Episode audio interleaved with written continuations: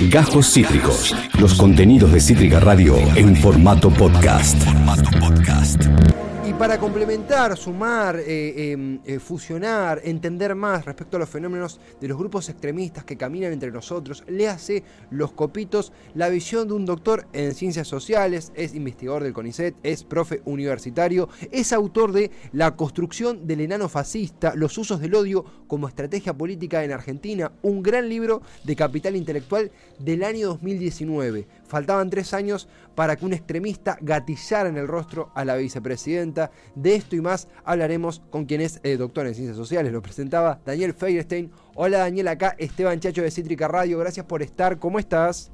¿Qué tal Esteban? ¿Cómo va? Un placer, gracias en serio por estar. Daniel, eh, un poco cómo atravesás a tres años de la publicación del libro, cómo atravesás, cómo vivís este fenómeno, este suceso de los copitos, era algo que se podía anticipar, es algo espontáneo. ¿Cómo te tomó la noticia y cómo te toma ahora tres meses de lo sucedido? Yo creo que, bueno, es un tipo de construcción que de alguna manera se veía venir, ¿no? Vos comentabas el libro del 19, en realidad escrito, sí, entre el 18 y el 19. Este, justo ahora estamos pensando una, una, una reimpresión actualizada, digamos, cuatro años después, pero yo creo que eran procesos que comenzaron a anidar, que uno diría que yo veo un punto de inflexión muy fuerte en el 2017 con, con la desaparición de Santiago Maldonado y que, bueno, comenzaron a crecer y quizás la verdad que no, no imaginaba que esto podía, podía derivar en, en, un hecho como el atentado a la vicepresidenta, pero sí en que, bueno, comenzó como a circular un conjunto de redes, de articulaciones políticas, de formas de, irradiación capilar del odio, que bueno, que, podría decir que se ha ido desarrollando y que, no, de alguna manera nos, nos ubica en, un momento complejo como el actual, ¿sí? y que nos requiere pensar, bueno, cómo, cómo enfrentar esta forma, ¿no? cuáles son un poco lo que trataba de desarrollar en la construcción del la fascista, ¿no? Cuáles son los motivos que, que generan un terreno fértil para el avance de esta, de esta forma de construcción. Muchas veces de la política se habla de, bueno, una ley contra el discurso de odio, eh, mayor vigilancia, mayor monitoreo. Incluso la propia vicepresidenta dijo que una ley de este tipo no alcanzaría o no es lo que ella busca. ¿Sentís que la política aún no ha encontrado las respuestas necesarias? ¿Sentís que se hizo algo para que esto no vuelva a suceder o no? ¿Cómo ves las respuestas del Estado ante lo sucedido y los debates que acontecieron al respecto? Sí, por eso me parece que la respuesta es, es más política, ¿sí? en términos de, de tratar de entender, por un lado, cuáles son las condiciones que generan la aparición de estos grupos y cómo se van articulando y cómo van generando la posibilidad de, interpelar a, sectores más amplios de población. Eh, por supuesto que puede haber una acción jurídica posible frente a sus responsables y está ocurriendo, pero como estamos viendo, no requiere nueva legislación, esto es, eh, la transformación de muchas de estas prácticas en delito existen ya en nuestro Código Penal y constituyen delitos y por lo tanto lo que hace falta es la voluntad de, por ahí, de, actuar judicialmente con respecto a, sus actores, pero esto sería más una cuestión más de superficie, que es importante realizar, pero que no lidia con el problema más profundo, eh, que que es cómo transformar las condiciones que hacen esto viable. Y en ese sentido yo veo que se ha avanzado mucho menos. ¿no? Uno podría decir, bueno, puede ser que se desarticulen estos grupos, ojalá la justicia logre avanzar este, y poder desentrañar los mecanismos tanto de articulación como de financiamiento, pero en la medida en que no haya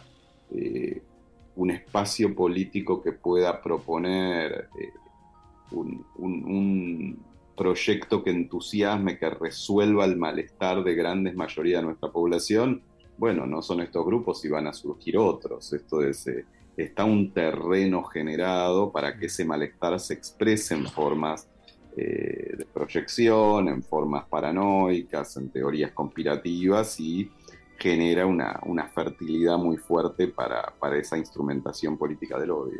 Eh, estamos escuchando a Daniel Feirstein, doctor en ciencias sociales, es investigador del CONICET. Daniel, consultarte también por, si se quiere, ah, junto a la hipótesis judicial, hay otra hipótesis más socioeconómica, de que, bueno, estos por ejemplo, los copitos un grupo de gente caída del mapa por desilusiones políticas, inconsistencias económicas y que justamente son una célula de entre tantas de grupos extremistas, solo que esta célula se desprendió y activó. ¿Sentís que hay un conjunto, un mapa de organizaciones extremistas en las alcantarillas de la política que empiezan a salir a la luz o es muy temprano para semejante hipótesis? Y complemento, ¿la economía tiene un rol en esto o es más ideológico, es más político? ¿Cómo vivís este, ese paralelo? No, yo creo que la economía tiene un rol fundamental en que esto se pueda volver mucho peor. ¿sí? O sea, lo que vamos viendo es que mm, estos grupos, en particular los que han ido apareciendo, todavía tienen... Son muy incipientes y podríamos decir que están muy en los márgenes todavía de la construcción política en Argentina. El problema es esto que te decía, que la explicación tanto de lo económico como yo diría, no solo lo económico, sino lo económico social, porque hay elementos que son sociales que no son necesariamente eh, solo económicos, pero digo, un conjunto de malestares que te diría tiene que ver fundamentalmente por el deterioro de la situación económica, pero que también está acompañado por eh, la, falta de respuesta a problemáticas como la inseguridad o también está acompañado por una serie de transformaciones que ha generado la, destrucción del rol de, ciertas relaciones de solidaridad, incluso del rol de la norma como un mediador de la acción social. Creo que ese conjunto de malestares van generando una situación eh, que facilita muchísimo eh, que, bueno, que ese malestar sea canalizado y sea cooptado por estas nuevas formas de la derecha, en muchos casos con estructuras neofascistas. Entonces, bueno, esto que yo alertaba en 2018, 2019, se ha vuelto eh, mucho más importante en 2022 sin ser todavía una alternativa real política, pero hemos visto que interpela a muchos más sectores. Entonces, los sectores que son interpelados, que de pronto, este, podríamos decir, esos sectores que oscilan y que de pronto parecen dar su apoyo electoral a fuerzas como la, de, la que representa Javier Milei o que incluso constituyen el núcleo de, los halcones del PRO o que pueden apoyar a figuras del peronismo como Sergio Berni o incluso Guillermo Moreno, eh, me parece que todo esto tiene mucha posibilidad de seguir creciendo. Pareciera también que, el, enano fascista no solo se proliferó, sino logró capacidad de acción y logística en estos últimos tres años nada más, ¿no? ¿Lo sentís así? Exacto, y por eso digo que las dos cuestiones preocupantes son, primero, que han dejado de ser tan marginales y tan incipientes, y segundo, que uno ve cierta logística que si bien es este, podríamos decir, de, algún modo muy elemental, ¿sí? en términos de, más allá de que estuvo a punto de asesinar a la vicepresidenta, con lo cual muestra también que una logística elemental este, puede lograr resultados tremendos. Totalmente. Eh, pero bueno, eh, es posible que, se produzcan aprendizajes y que por lo tanto tengamos eh, grupos con mejores formas de organización, con más vinculación con los servicios de inteligencia o con fuerzas de seguridad, o como se está investigando incluso con el financiamiento de sectores políticos mucho más instalados en la escena política general, como ha aparecido en, relación a la Revolución Federal con el caso del financiamiento de la familia Caputo, pero digo, este, todavía hay mucho para investigar en relación al financiamiento de muchos de estos grupos, pero además de, de, la escena que se ve venir, ¿no? donde esto pareciera que se va volviendo más relevante, incluso te diría con la capacidad de articulación internacional, ¿no? el rol que está teniendo en América Latina Vox, eh, la posibilidad de articulación de grupos en Chile, en Bolivia, en Colombia, en México, en Argentina, en Uruguay, en Brasil.